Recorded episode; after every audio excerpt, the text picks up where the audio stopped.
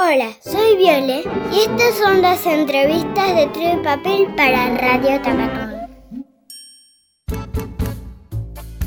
Álvaro nació en un país muy lejano que se llama Suiza. Ahí se encontró con las maderas y les quiso dar forma. O la madera le dio forma a él. Su curiosidad y su sensibilidad lo llevaron a muchos lugares, muchísimos. Y hoy en día trabaja de carpintero y despliega su magia muy cerca nuestro, en la República de la Boca, en la ciudad de Buenos Aires al borde de Riachuelo.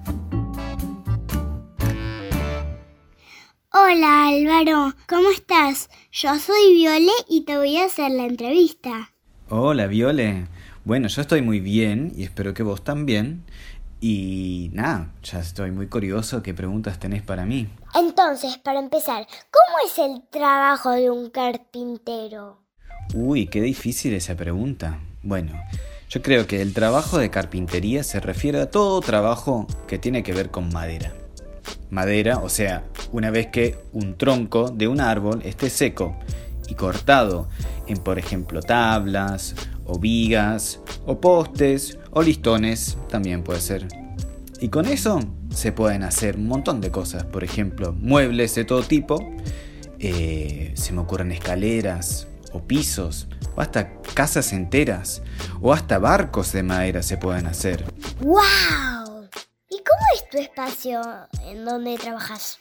Y yo tengo un taller en el fondo de mi casa, porque necesito un montón de espacio para maniobrar con las maderas grandes y armar los muebles. Además, el trabajo de carpintería produce un montón de acerrín y polvo, que no quiero tener ni en mi living, ni en la cocina, tampoco en el baño y menos en el dormitorio. ¿Tienes herramientas gigantemente grandes? Así es, Viole.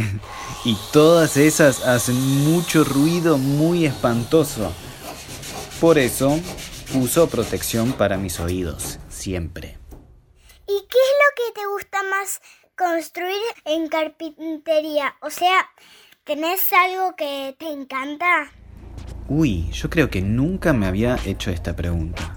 Pero bueno, si me pongo a pensar, creo que lo que más me gusta hacer en carpintería son cosas grandes, estructuras grandes, por ejemplo, una casa de madera, o por lo menos el techo de una casa.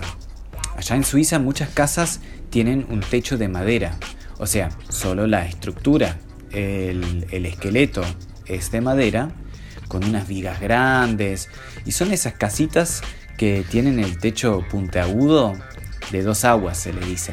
Y después, arriba del esqueleto de madera, se le ponen tejas. Em, eso es un trabajo que a mí me gusta mucho hacer. Es muy entretenido y estás muy en altura. ¿Cuándo empezaste a ser, a ser carpintero?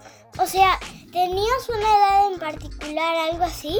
Sí, yo empecé a trabajar en carpintería cuando tenía 17 años y me mudé de la casa de mis padres a otra ciudad y empecé a alquilar un cuartito muy, muy, muy chiquito, muy minúsculo, que era todo para lo que alcanzaba mi sueldo de aprendiz. ¿Y de quién aprendiste? ¿De algún familiar o de un profesor? No y sí. Yo aprendí el oficio empezando a trabajar en una carpintería medianamente grande, pero que sí tenía muchas máquinas gigantes que hacían mucho ruido espantoso y muchas empleadas. Bueno, ahí éramos varios aprendices, chicos y chicas, que aprendíamos de los otros trabajadores e íbamos un día a la semana a una escuela de carpintería donde nos enseñaban a calcular y dibujar y conocer bien la madera, los árboles y las herramientas. Gracias Álvaro por responder todas, todas, todas mis preguntas. Muchas gracias a vos, Viole, por esta entrevista tan genial. Gracias por interesarte por eh, la carpintería. Y muchas gracias también a quienes producen a Radio Tacatún, que es un programa genial.